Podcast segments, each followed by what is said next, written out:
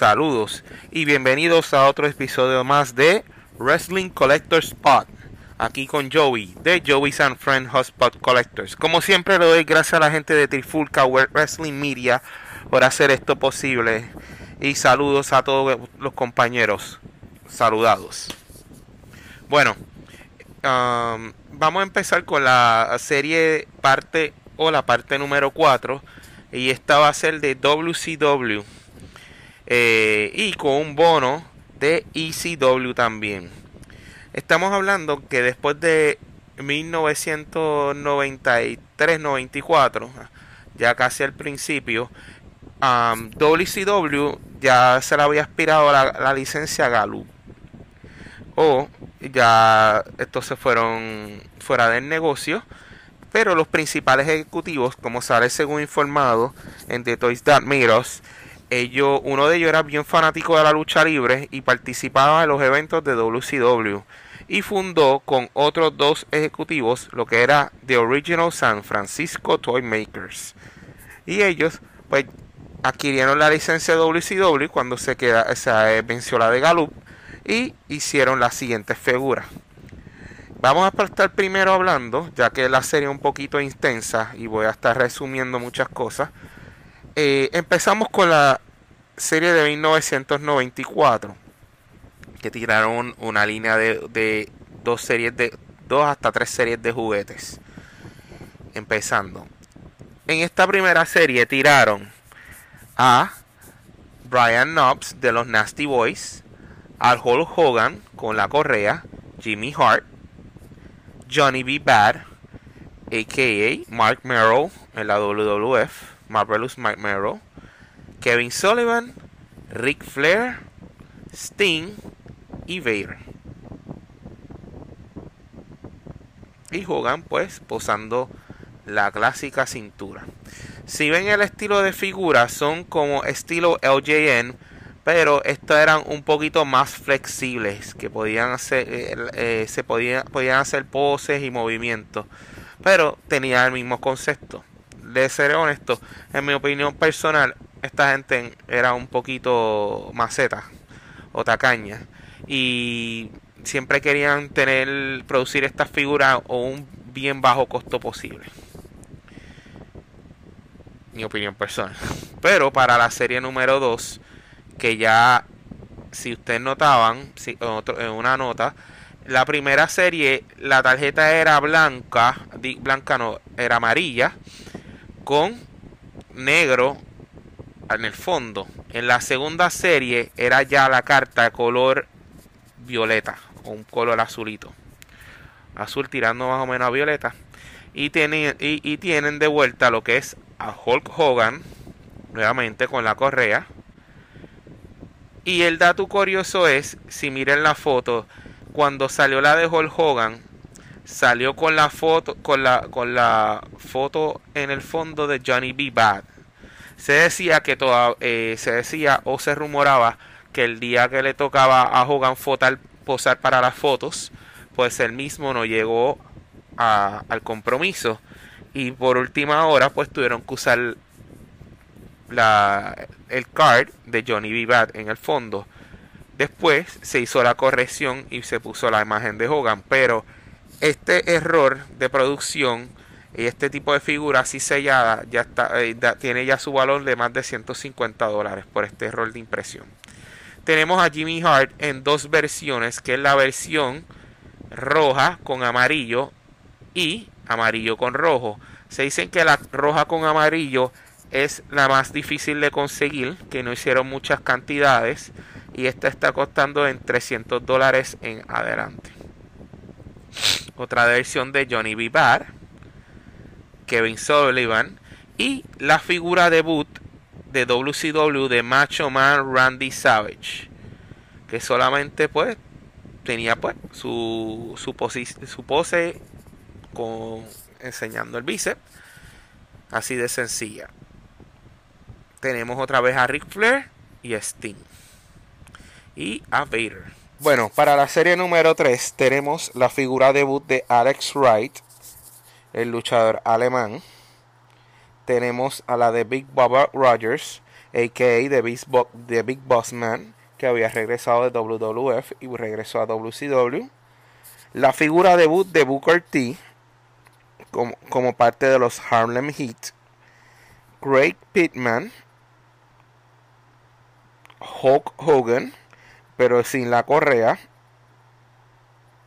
Macho Man Randy Savage, como ustedes ven, es la misma figura que la anterior, lo que cambia es el color de sus atuendos.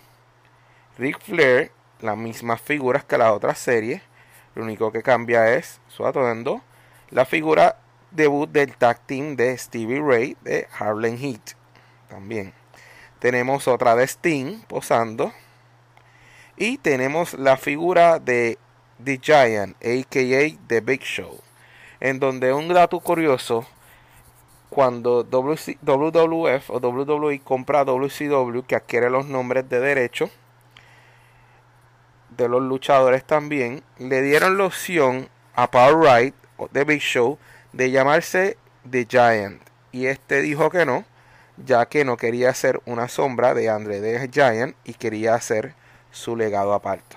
Continuamos con la serie de Tupacs de esa misma época, donde salieron dos figuras debut inesperadas, que serían los Blue Bloods, nada, nada más y nada menos que Terra Rising y Lord Steven Regal o William Regal, en WWE. Esta fue la primera figura de Terra Rising y Lord Steven Regal que hacían el tag team de los Blue Bloods. También tenemos un paquete que es de Hogan y Sting con la correa en eh, la primera serie ya con atuendo verde y Sting en la segunda serie con atuendo negro y rojo. También tenemos la de los Nasty Boys en tres diferentes versiones. El estándar negro con blanco. Tiene una con la camisa verde. Y la más rara de conseguir son las de la camisa roja. Estas son las más difíciles de conseguir. Estamos hablando de 300 a 500 dólares según la condición de, las, de, de la caja.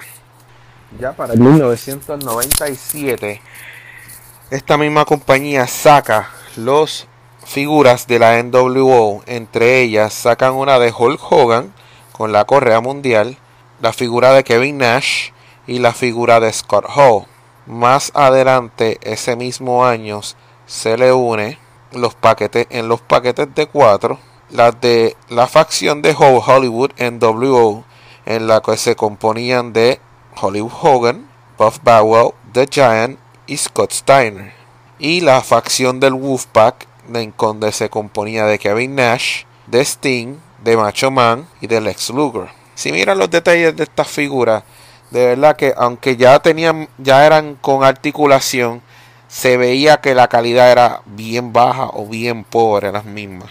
Y de verdad que se, yo llegué a, a sostener muchas de ellas en mis manos y se veían bien chippy. Para el 98 lanzan otra línea diferente, ya un poquito más mejorada, en donde sale la figura debut de Chris Benoit, de Diamond Dallas Page, Goldberg, la figura rookie debut, Raven, Ric Flair, Sting, The Giant. También en el 98 lanzaron la, la, la figura estilo la tarjeta como de burbuja. Y entre ellas está la de Hollywood, la de Kevin Nash, la de Lex Luger, la de Macho Man, la de Marcus Bagwell o Buff Bagwell, Scott Hall, Scott Steiner, Sting. Bueno, los San Francisco Toy Makers también tiraron una línea de lo que se llama Micro Play Monday Nitro, que eran como un ring pequeño con, obviamente, eh, personajes de, de la promoción. Entre esos estaban dos sets que era eh, la división de campeonato mundial y la división mundial en parejas. Entre esto estaba Scott Hall y Kevin Nash. Y en el heavyweight, que no lo tengo muy claro, pero tienen dos eh, en el de team habían cuatro. Y en el de, digo, en el de heavyweight habían dos, que lo pueden, como lo pueden ver en la imagen que se está ilustrando. También estaba la línea de las figuras que eran de las altas, que fue de las también de las últimas que tiraron, que eran de 12 pulgadas, que incluía a Bill Goldberg, a Hollywood Hogan, a Macho Man y a Sting Wolfpack. Este último paquete se venden bien cara, especialmente la de Goldberg, que estamos hablando de 150 dólares en adelante. Se, se vende estas, estas figuras de 12 pulgadas de Goldberg.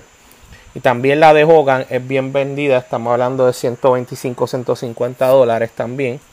Y igual la de Macho, que estos días ha subido de precio entre los más o menos 160 200 dólares.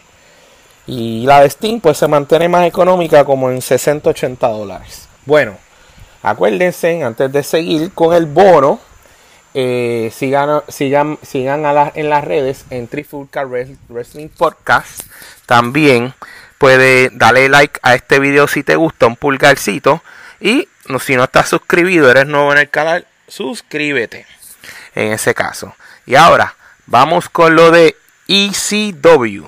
Pero antes de, pero antes de cerrar, esta, esta compañía, según The Toys R WCW quería que le San Francisco, The Original San Francisco Toy Makers le pagara a WCW para mantener la licencia 5 millones de dólares.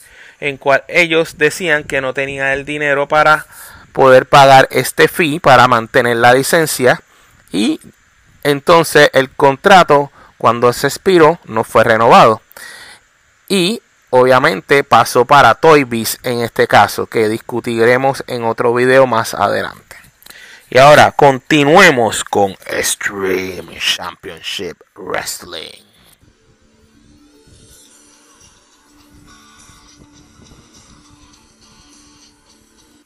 Y ahora sí, llegamos para las figuras de Extreme Championship Wrestling, mejor conocida como ECW en este caso. Y esta San Francisco Toy Makers no quería quedarse sin hacer dinero en el negocio de la lucha libre y se acercaron a la compañía que nadie quería firmar o no habían firmado todavía. Y esta fue ECW, en donde Paul Heyman estaba también buscando expandirse y crear línea de mercancía para seguir sosteniendo la operación de la empresa. Y ya para el 1999, ya a mediados de, este año, ya lanzaron la primera serie de las figuras de String Championship Wrestling, en las que se compone en la primera serie de los personajes de Chris Candido, Justin Credible, Rob Van Dam con el campeonato, Sabu en eh, en su, con la cintura blanca y truza verde y Shane Douglas de franchise. Y también en el 99, ya para el otoño, tiran la segunda tirada o la serie número 2 donde estaba la figura debut de los Dudley Boys, Bob Ray and Devon Dudley, Lance Storm, New Jack, ya en su figura debut oficial también, y Tommy Dreamer. Ya para el año 2000 empezaron a hacer los accesorios para la figura, lo que eran las escaleras, las sillas, los botes de basura en un set sencillo y un deluxe accesorio donde tenían más accesorios como palas, eh, carretas y otras cosas que podían usar los luchadores que usaban en, tiempo real en sus luchas. También en el año 2000 tiraron ya en el invierno al principio, tiran la serie número 3. Y estos fueron todas. Esta serie número 3 fue exclusivo de la, de la tienda de Target.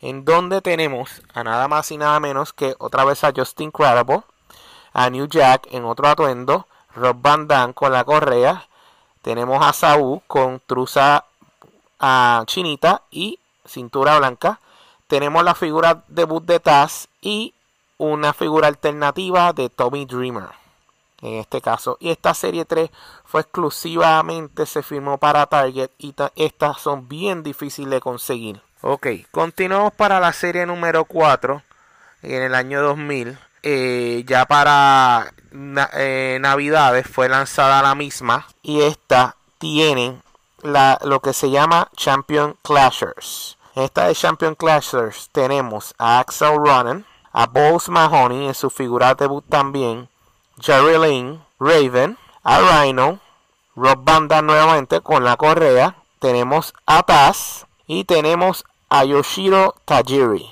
en esta serie. Ya en la número 5, en esta serie, se llama Bash of the Brawlers.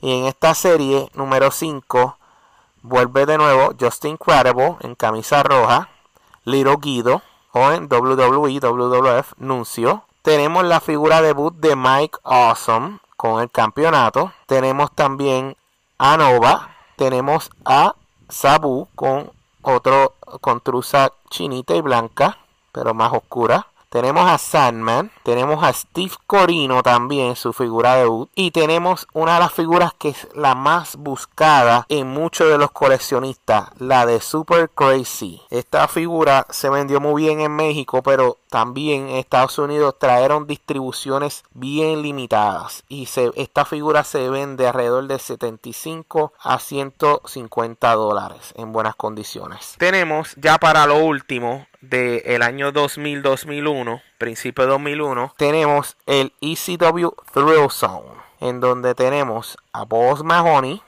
a Chris Candido, a Lance Storm, a New Jack, a Raven, Rhino, Rob Van Dam y Tommy Dreamer. Si van a ver, Rob Van Dam no tiene ya la correa y Tommy Dreamer ya estaba, había lanzado eh, otra, eh, se había lanzado en otra versión. En muchas de ellas tenían ya articulación, pero ya era muy tarde, ya que ya WWF había adquirido ya los derechos de y la compañía de ECW en ese momento. También lanzaron entre el 99 y el 2000 el Wrestling Ring Gift Set, en donde tenía una figura exclusiva de Rob Van con la correa y otra de Sabu. Eh, y este ring era con accesorios, con mesas, silla, escalera las sillas eran, se podían romper, más tenía los accesorios para hacerlo un steel cage, una jaula de acero. Y aquí sería todo el bono de ECW. Y les doy las gracias como siempre a la gente de Trifulca Wrestling Media. Y recuerden en seguirme en Facebook en Joey's and Friends Hotspot Collectors. Danos like y búscanos en Instagram Joyce and Friends PR. Repito, Joyce and Friends PR. Hasta la próxima muchachos. Sigan con el vacilo.